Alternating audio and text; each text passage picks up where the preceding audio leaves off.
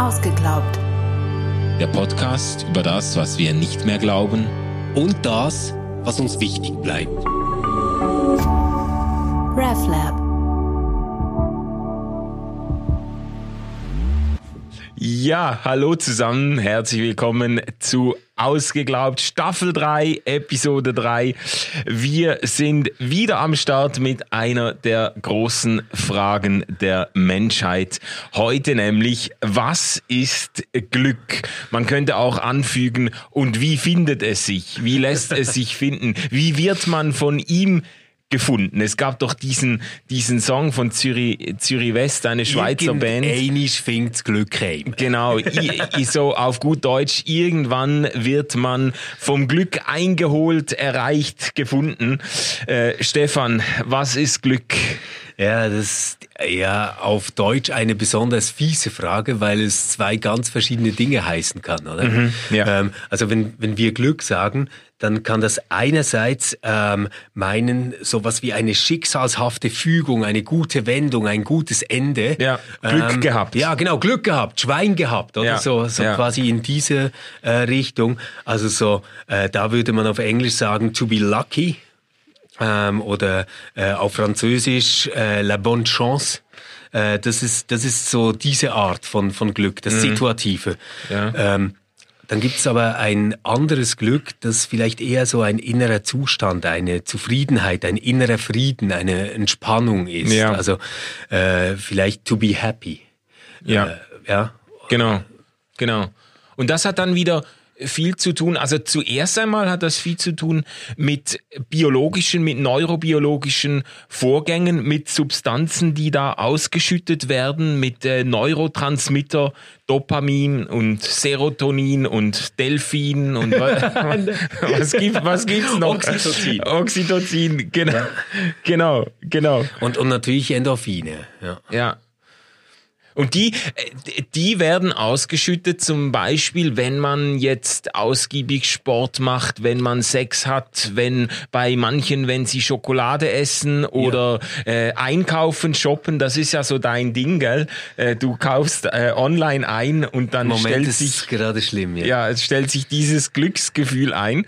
Da könnte man natürlich dann ganz frech sagen, ja, in dem Sinne lässt sich Glück eigentlich herstellen. Da ja, ist aber, Glück aber genau verfügbar. an dem Beispiel merkt merken wir eben, dass es dann nicht aufgeht in diesem rein biochemischen Prozess. Ja. Also ähm, so ein ziemlich einfaches Beispiel wäre Essen. Ja? Mhm. Also mach dich jetzt wahnsinnig glücklich, wenn wir die Kirschsahnetorte essen mhm. ähm, für den Moment. Also genau. das heißt dann quasi, äh, das ist so das, das, das Gefühl, dass du in diesem Moment hast, das ist dann gut. Ja. Aber längerfristig ist es nicht allzu sinnvoll, das ständig zu tun. Ja. Genauso kann das äh, könnte man das auf fast alles übertragen, was du jetzt gesagt hast. Also ähm, zum Beispiel Sex, äh, wunderbare Sache, ähm, ist, ist aber jetzt nicht unbedingt immer nachhaltig etwas, das uns glücklich macht. Mhm. Äh, abends in der Bar, äh, ihr seid die letzten beiden, dein äh, Glas ist eigentlich schon leer und jetzt äh, bricht man auf, aber es ist nicht deine Frau, dann ist es im Moment vielleicht Glück. Mhm. Also du bist lucky, aber es wird dich nicht happy machen. Ja, you got lucky. ja, ja, genau, ja, ja. you got lucky. dann sogar. Genau, genau. Also es, ich meine, das sind dann die Momente, das nützt sich auch ab. Eben, das lässt sich nicht beliebig äh, exzessiv wiederholen. Aber interessant ist ja auch, äh, man könnte ja das Gedankenexperiment machen, das wurde doch in einer Umfrage mal gemacht, äh, dass man Leute gefragt hat, wenn das jetzt möglich wäre, wenn man dir jetzt durch einen operativen Eingriff oder durch ja. ein Medikament, das du zuführen kannst, das keine Nebenwirkungen und Langzeitschäden äh, äh, ähm, austrägt, wenn man dich so manipulieren könnte, dass alle negativen Gefühle wie Trauer, Verzweiflung, Niedergeschlagenheit und so weiter ausgemerzt würden oder ersetzt würden durch ein permanentes Hochgefühl, eine permanente Euphorie, wärst du interessiert an dieser Behandlung. Mhm. Und äh, Umfragen haben gezeigt, dass der größte Teil der Bevölkerung sagen würde, nein, irgendwie nicht. Ja. Ja. Aber, und das ist doch eigentlich wieder ein, ein Hinweis auf dasselbe Phänomen, ähm, das wir schon mal hatten. Also man, man könnte sich jetzt vorstellen, es gäbe eine Droge, die du nehmen kannst, ähm, die dich wirklich euphorisiert. Du bist dann richtig, richtig gut gelaunt. Ja, gibt Zeit. es ja, gell? Ja. Genau. Ähm, aber jetzt stellen wir uns auch vor, die würde dich nicht gesundheitlich ruinieren und mhm. sie wäre kostenlos. Ja. ja. Ähm, ich glaube, wir würden einen Menschen, der das tut, trotzdem nicht als glücklich bezeichnen. Ja. Also wir würden vielleicht sagen, ähm, dass seine Gesichtszüge in diesem Moment glücklich oder mhm. verzückt wirken oder irgendwie ja, ja. sowas. Aber wir würden nicht sagen, das ist jetzt ein glücklicher Mensch. Ja. Weil wir ja unter einem Menschen uns doch eine Person denken, die in einer Autonomie äh, steht und sich zur Welt verhält. Also die sich selbst quasi steuern und lenken kann, die eben nicht unter einem permanenten Drogeneinfluss ist. Oder ja, ja, genau. Also es ist irgendwie so, wir, wir möchten glücklich werden, aber wir, wir möchten glücklich werden als die Person, die wir sind und mit dem Leben, das uns gegeben ist. Also nicht so dieses Cheating, dieses Betrügen, dieses ich stelle das jetzt einfach her, dann würde man zugestehen, ja, die Person fühlt sich sich jetzt glücklich, von mir aus fühlt sie sich permanent glücklich, aber es ist nicht diese Art des Glücks, die wir unbedingt finden wollen für unser Leben. Ja, genau. Ja? Also deswegen äh, meine, meine erste These, wahrscheinlich liegt das, was wir mit dem Glück meinen, wenn wir jetzt so über das Glück sprechen, dass wir es auf eine Person beziehen, nicht auf ein Ereignis, mhm. ähm, wahrscheinlich in einer Art Mäßigung. Ja, also wenn wir nur das schnelle Glück suchen würden, ja. dann wäre es die Sahnetorte. Wenn mhm. wir das Lebensglück suchen, dann wäre es ab und zu die Sahnetorte. Mhm.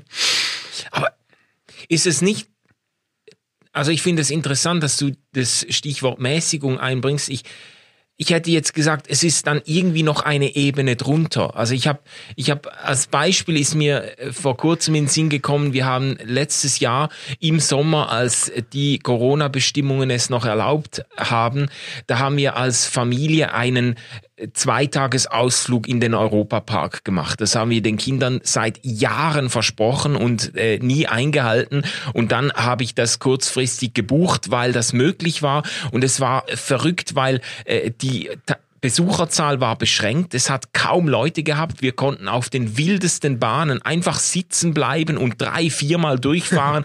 Äh, wir haben gekreischt vor Freude, wir haben, wir haben gelacht, es war einfach, es waren ganz viele Glücksmomente drin, ja. Mhm. Ähm, aber dann war un, äh, unten drunter war noch etwas anderes. Dieses Wochenende mit der Familie, das hat uns so gut getan, äh, mir und meiner Frau, unseren Kindern, diese Gemeinschaft dann abends im Hotel äh, zu sein und und äh, und zu reden und irgendwie diese Zeit zusammen zu genießen. Es war so eine eine Art Insel und das war dann irgendwie mehr als die Summe der Glücksmomente, die wir da genau. erlebt haben. Es war so ein Moment oder eine eine eine Zeit, in der ich, in der irgendwie die Welt so in Ordnung war, so, so ja. dieses, so Teil zu sein dieser Familie und das zu, das zu, gemeinsam zu erleben. Das war wie eine Ebene drunter, war es eben nicht nur Glücksmomente, sondern das war ein Stück, Glück, das ich da irgendwie erlebt habe. Ja, ja. ich, ich glaube, wir könnten das ein bisschen systematisieren, weil das sind, glaube ich, zwei verschiedene sehr gute Voraussetzungen, die wir jetzt auf dem Tisch haben. Mhm.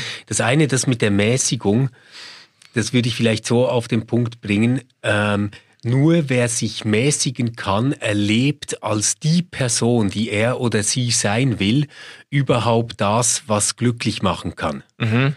Ähm, Heidi Klum hat das mal ganz toll zusammengefasst. Sie hat gesagt, die große Philosophin genau, Heidi Klum. Die große Philosophin Heidi Klum hat mal gesagt, nichts schmeckt so lecker wie schlank zu sein. Ähm, das ist natürlich ein äh, sehr provokativer, aber enorm kluger Satz eigentlich. Okay. Ja, weil, äh, weil das irgendwie anzeigt, mm. am, am Schluss genieße ich genau das, was ich genieße, dann am besten, wenn ich die Person bin, die ich sein möchte in der Situation des ja. Genusses. Ja. Das kann man fast auf alles übertragen, was du vorhin genannt hast, also was uns kurzfristig glücklich macht. Also Essen, Sex, Sport, Entspannung.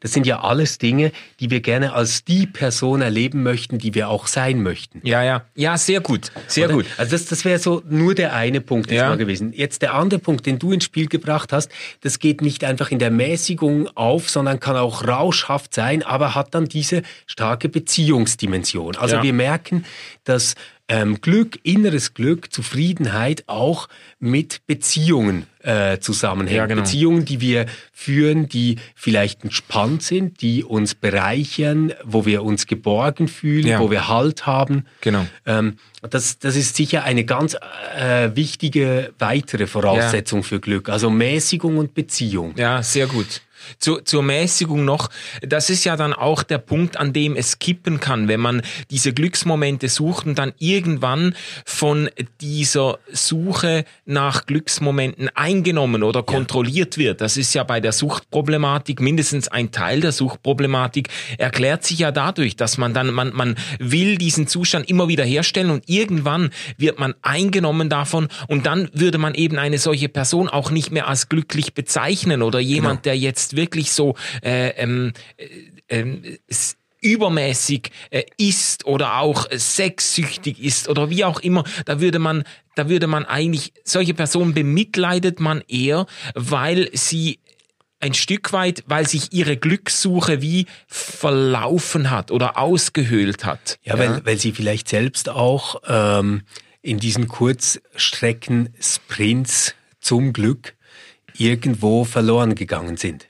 Also wir ja. nehmen sie nicht mehr als freie Personen wahr, die etwas wählen und das genießen. Ja.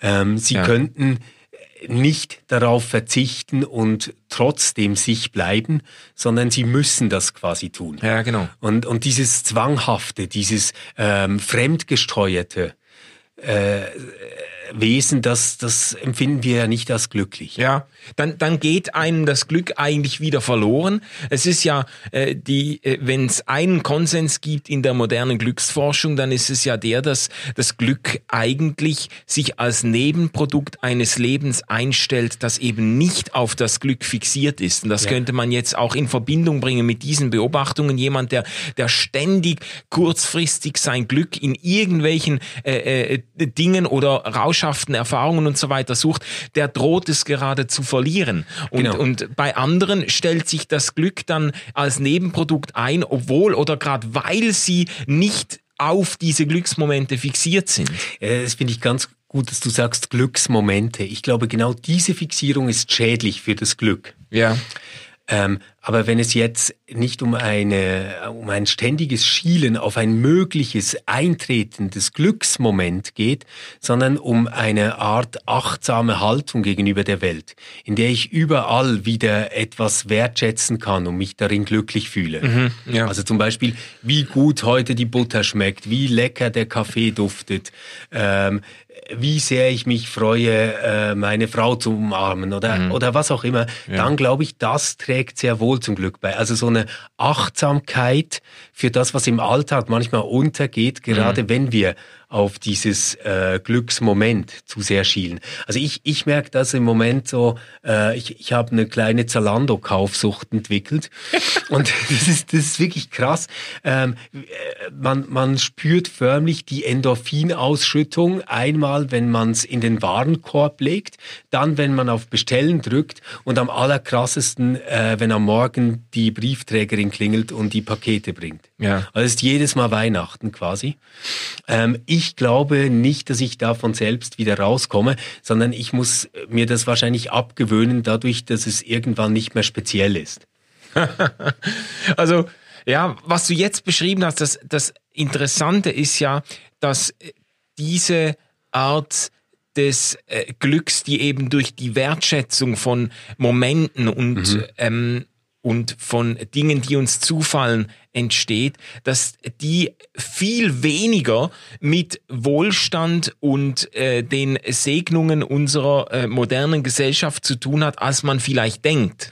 Ja, das ist äh, sicher irgendwo richtig. Wir müssen dazu aber vielleicht auch ein bisschen warnen. Oder man, ich, ich, ich gebe dir völlig recht. Es gibt ja von der London School of Economics and Political Science diese ganz berühmte Umfrage von 1998 zum Glücksempfinden ja, Menschen, ja. zum subjektiven Glücksempfinden. Und ähm, die Menschen in den äh, sehr wohlhabenden Industrienationen waren da nicht wahnsinnig hoch drin. Also es waren Länder wie Bangladesch, Aserbaidschan, Nigeria, Philippinen, äh, Indien, äh, die da ganz, ganz vorne mit dabei waren, wenn es um das subjektive Glücksempfinden der Menschen ja, ging. Ja. Und die Gefahr sehe ich jetzt ein bisschen darin, dass man jetzt quasi so zu einer kitschigen äh, ja, zu, zu einem kitschigen Verhältnis gegenüber Armut aufbauen ja, ja. kann. Da, also genau. so, ja. So dieses Wie klischierte, diese- schau diese mal, die Kinder in Afrika, ja. aber toll zusammen ums Feuer, oder? Genau. Das, das ist so das, das Gefährliche, was, was natürlich total westlich Kultur ja, imperialistisch dann, dann wieder wäre. Ich glaube aber, was man schon anerkennen kann, ist, dass offensichtlich das individuell empfundene Glück nicht so stark von Rahmenbedingungen abhängt, wie wir uns das normalerweise vorgaukeln. Ja, ja. Weil, weil es gibt doch auch, äh, du hast das auch mal erwähnt, es gibt doch auch diese, äh, diese Liste oder Aufstellung von Nationen, von Staaten, die eigentlich ihren Bürgern, ihrer Bevölkerung enorm gute Ja, ja. Rahmenbedingungen geben. Und da ist es um das individuelle Glück der Leute gar nicht so gut bestellt. Nein, genau. Also wenn, wenn man das Ganze dann objektiv betrachten möchte, also wie steht's um das BIP? Wie ist die soziale Stärke des Umfeldes? Wie gut werden diese Staaten regiert? Ähm, herrschen da demokratische Prozesse? Äh, wie gering ist die Korruptionsrate? Wie hoch die Lebenserwartung? Welche Freiheiten genießen die Menschen? Dann sind natürlich so Finnland, Dänemark, Schweiz, Island, Norwegen, Niederlande, Schweden, Neuseeland, Österreich etc. Die sind da ganz oben auf. Ja, ja. Nur gibt es da keine direkte Korrelation zu der individuellen Zufriedenheit der Ja. Menschen. Und ich kann mir das selbst auch gut vorstellen an einem eigenen äh, Mindgame und Beispiel, wenn ich mir quasi immer gewohnt bin, in einem riesen Skigebiet mit planierten Pisten, mit äh, total toller Infrastruktur ähm, Skifahren oder Snowboarden zu können und alles ist, ist offen ähm, und, und es hat ganz tolle Bars. Und jetzt wird ein Streckenabschnitt gesperrt. Dann kann ich das als ungeheuerliche Einschränkung erfahren und denken, wie furchtbar, was mir passiert und ich habe trotzdem diese ganze Saisonkarte schon bezahlt und jetzt kann ich da gar nicht runterfahren, Ja, ja. oder? Ja, ja. Also quasi dieses äh, wohlstandsverwahrlosende äh, äh, Phänomen. Und auf der anderen Seite gibt's vielleicht äh, jemanden, der zum ersten Mal Schnee sieht und den Hang beim Parkplatz runterrutscht auf einer Plastiktüte und totales Glück empfindet. Ja, ja, ja, genau, genau. Es gibt ja auch, also ein Freund hat mir erzählt, der da bei der, bei der Roche arbeitet in Basel, die haben da ja Wahnsinns Arbeitsbedingungen, da haben die im, im Untergeschoss haben die Fitnessstudio und Hallenbad und die haben im, im Mittagessen zum Billigpreis in zehn verschiedenen Restaurants und so. Und das ist alles all inclusive für die Mitarbeiter. Und dann hat mal irgendwie das Hallenbad hat mal für eine Woche zugehabt, da haben die, äh, sind die Leute haben einen kleinen Aufstand gemacht und wollten irgendwie Lohnanteile zurück und so oder weiß nicht was, äh, weil in einer unglaublich privilegierten Situation dann irgendwie ein Privileg mal weggefallen ist. Ähm, es, es Ja, du kannst dir das ja auch an dir selbst verdeutlichen. Also ich merke das immer wieder, wenn dein Zug Verspätung hat.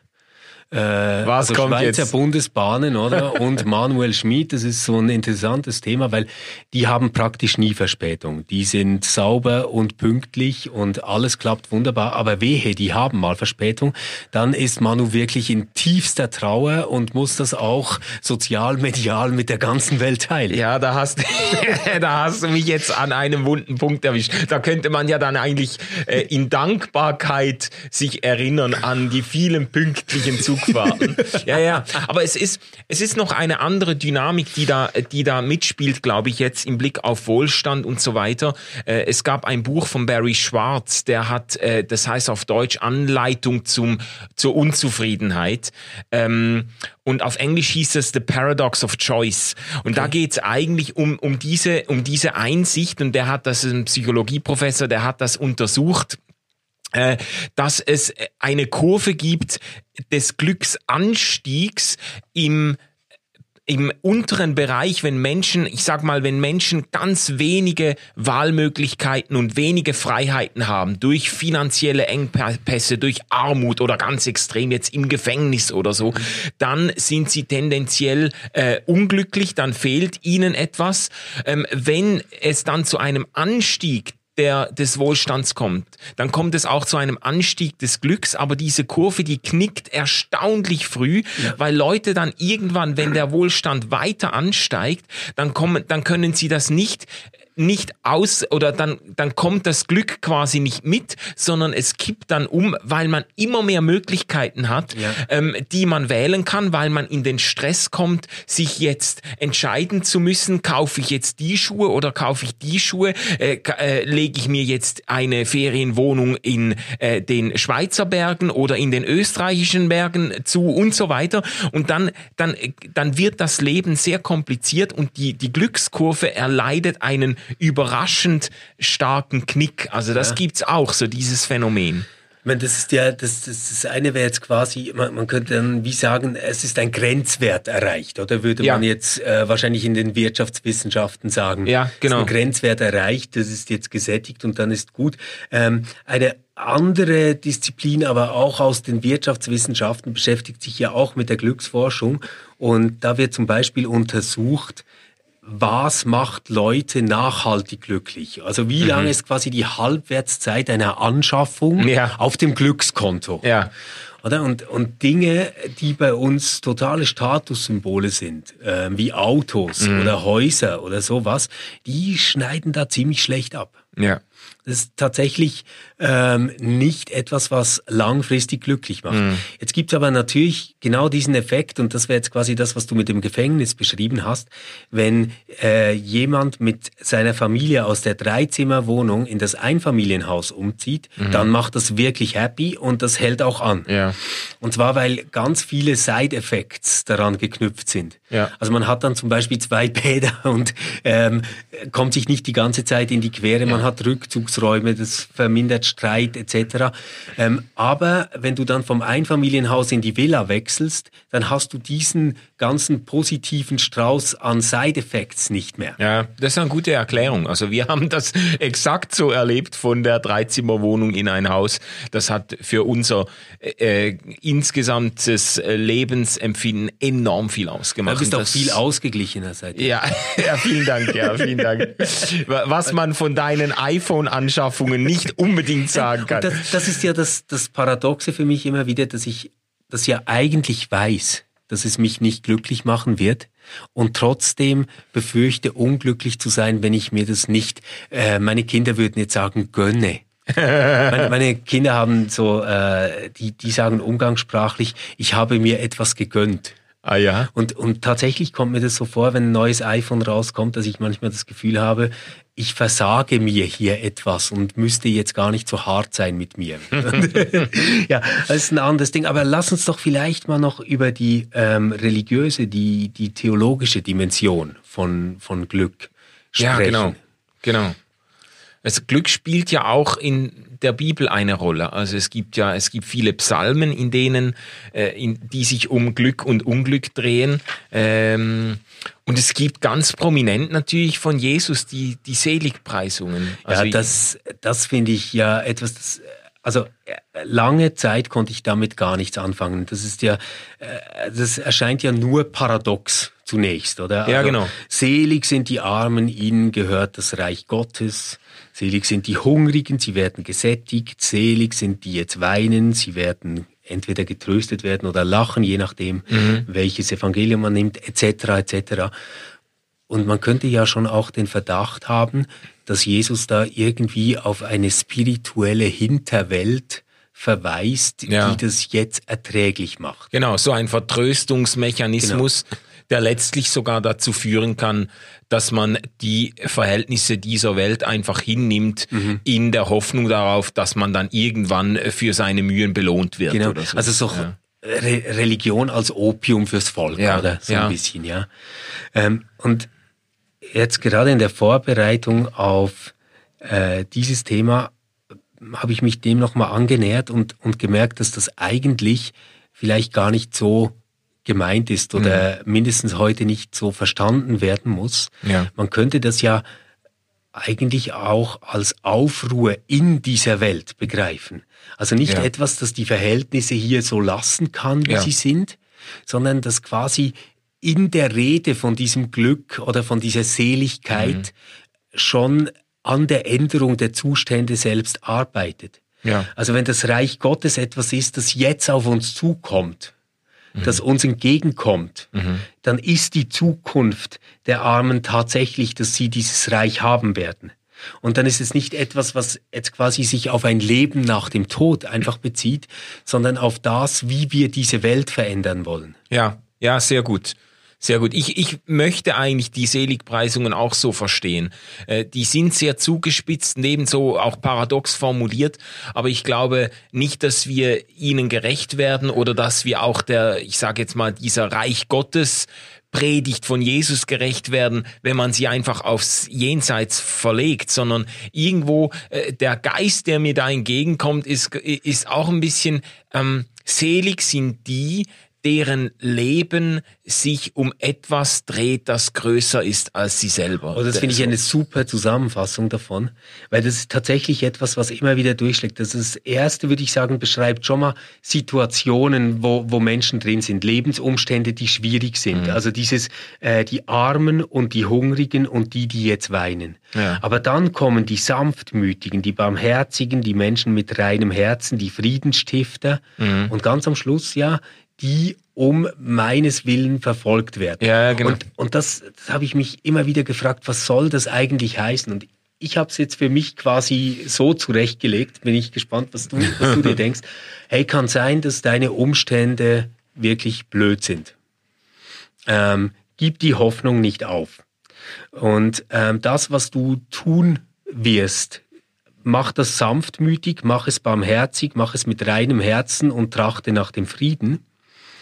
Und dann dieser letzte Teil, was man denn tun soll, also quasi ähm, diese Gefolgschaft an Jesus, die verstehe ich jetzt weniger so, wie soll ich das sagen, als ich muss mich jetzt von der Mehrheitsgesellschaft unterscheiden und mich zu Christus bekennen oder mhm. irgendwie sowas, ja. sondern das verstehe ich so, dass ich selbst das Ideal dieses Reiches Gottes von, von dem Jesus geträumt hat, dass er herbeigeredet hat, für das er äh, gelebt und äh, hat und, und gestorben ist, dass ich das wichtiger finde als die kurzfristige Befriedigung ja. meiner eigenen Ideale.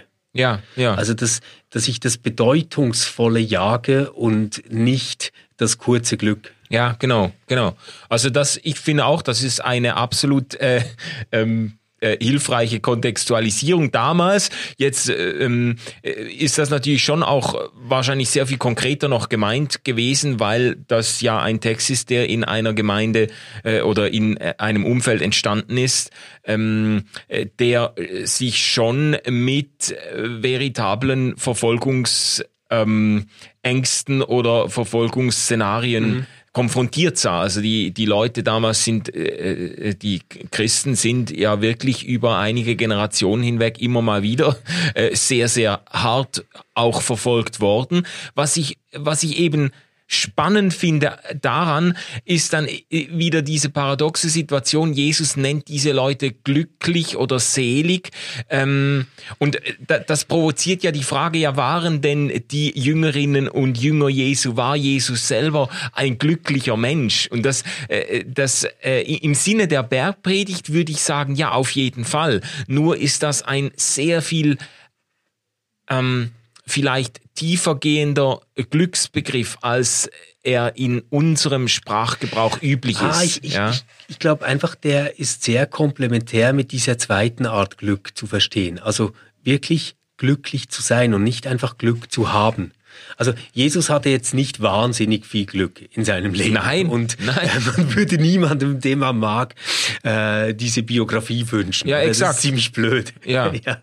Ähm, also weder Familienglück noch Besitzglück äh, noch irgendwelches Glück hatte der. Ähm, war wahrscheinlich nicht mal ein großartiger Sportler, das wissen wir ja nicht. Aber ähm, nein, also weil, weil du ja gesagt hast, Sport würde auch. Ach so, machen. ach so, ja, ja, Deswegen genau. habe ich das jetzt ja, aufgezählt. Ja. Das, das mit dem Essen hat er anscheinend äh, dafür gut im Griff. Das hat er gut im Griff. so Weinherstellung und so. Nee, aber, aber ernsthaft, äh, das, äh, wo, wo man ihn aber vielleicht zutiefst als glücklichen, als seligen Menschen ähm, interpretieren kann, ähm, ist dieser zweite Glücksbegriff, oder? Also glücklich zu sein. Ja. Ähm, jemand zu sein, der in Übereinstimmung mit sich selbst lebt, der einen inneren Frieden hat. Mhm. Äh, das kann man zum Beispiel auch an dieser Kreuzeszene festmachen, wo Jesus noch für diejenigen gebetet hat, die ihn jetzt verspotten und ja. umbringen. Ja. Das stelle ich mir irgendwo zwar als größtes Pech vor, das man haben kann, da gekreuzigt ja. zu werden und gleichzeitig als ein Ausdruck absoluter Glückseligkeit in diesem Moment noch für die Peiniger beten zu können. Ja, zumindest ein Ausdruck dessen, dass er eben nicht aufgerieben wurde von, von, von Bitterkeit und Eifersucht und Missgunst und so weiter und diese Dinge, die, die äh, das Leben auch wirklich sehr unglücklich machen können. Genau. Ja.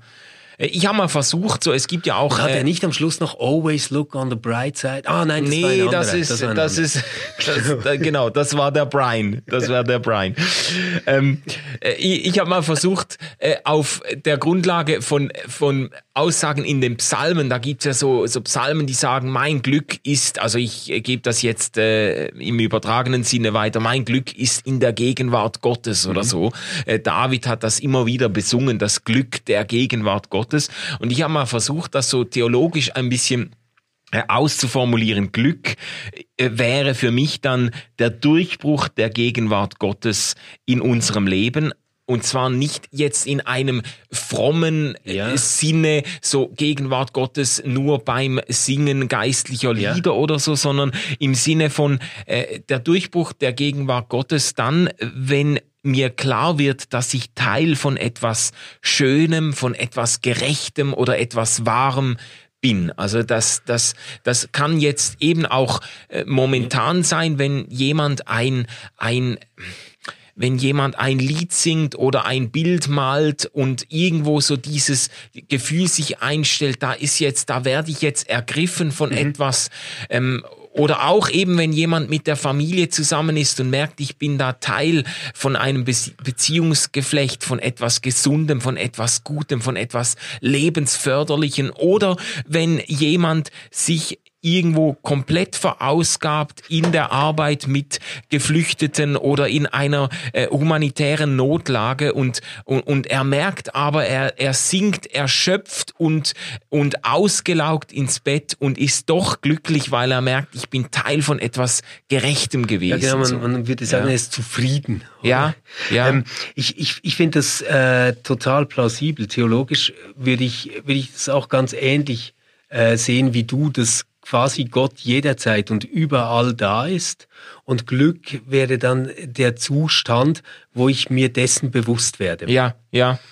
Ähm, du hast jetzt gesagt, das Schöne, das Wahre ähm, und das Gute, das ist ja sehr klassisch. Ja, ja genau. Das ist ja eigentlich äh, das, wonach äh, der Mensch streben soll, mhm. äh, gemäß äh, antiker Ethik, wenn ja. man das so zusammenfassen könnte. Ähm, ich glaube, dass Glück auch etwas ist, und das ist jetzt gar nicht gegen das Schöne, Wahre und Gute, aber dass wir sehr oft dann ganz tief erleben, wenn wir in einer existenziellen Randsituation sind. Also hm. wenn es uns wirklich schlecht geht, hm. wenn wir plötzlich alleine sind. Ähm, so dieser ganze Alltagstrubel, der uns umgibt, mhm. alle die Freunde, die da sind, die Beziehungen, die man pflegt, weil man sich daran gewohnt hat, den mhm. Arbeitsplatz, den man gewohnheitsmäßig aufsucht, wenn das durchbrochen wird durch eine Tragödie, durch eine Krankheit, durch was mhm. auch immer, dann ist das ein Moment, der einen nochmal so auf die Basics des eigenen Lebens zurückwerfen kann. Das berichten auch viele Menschen, äh, die das erlebt haben, dass sie darin ein ganz anderes Glück, eine ganz andere Gelassenheit und Zufriedenheit auch finden. Hm. Und ich selbst würde genau solche Phänomene dann eigentlich als Begegnungen mit Gott deuten. Also ja. wenn die Welt still wird um dich rum mhm. ähm, und du selbst auch mal die Klappe hältst, dann ist höchstwahrscheinlich das, was du dann hörst, äh, der liebe Gott oder äh, mhm. wie immer du dem sagen willst. Mhm. mhm. Also du, äh, du meinst aber auch, dass oder das wären auch Situationen, in denen dann quasi unsere unsere Wahrnehmungsfähigkeit der Gegenwart Gottes irgendwie geschärft wird, weil äh, so viele Dinge äh, wegfallen, die uns sonst in Beschlag nehmen oder so. Das glaube ich, ja. ja. Also ich, ich habe halt so ein Glaubens- und äh, Gottesbild, dass der eigentlich die ganze Zeit ähm, zu uns spricht. Mhm. Mhm. Dass sie immer da ist. Mhm. Äh, und ich bin halt die allermeiste Zeit von meinem Leben so abgelenkt, dass ich das nicht mitkriege. Ja, ja.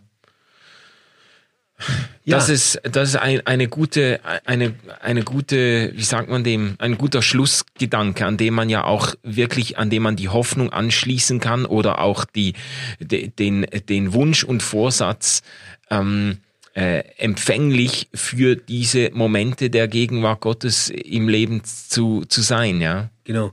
Und vielleicht müssen wir auch gar nicht von Gott schon ein festes Konzept haben, mhm. wenn, wir, wenn wir das tun, sondern ähm, mehr im Kopf behalten, dass halt das, was uns dort Gutes widerfährt, dass man das auch Gott nennen kann, wenn ja. man sich das personalisiert vorstellt. Oder? Mhm, mh.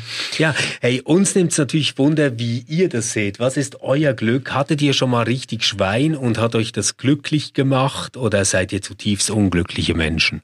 Ähm, und äh, ja, wäre toll, wenn ihr uns dazu was schreibt, entweder an manuel.schmied at reflab.ch oder an stefan mit ph.j u e 2 t und e ähm, also Jütte, Stefan Jütte at reflab.ch. Wir hören uns. In der nächsten Folge widmen wir uns endlich, endlich euren Rückmeldungen und Fragen auf diese ersten drei Episoden und werden da eine ganze halbe Stunde dazu machen, was wir von euch gehört, gelernt und gefragt wurden. Wir hören uns wieder. Bis nächste Woche. Tschüss zusammen.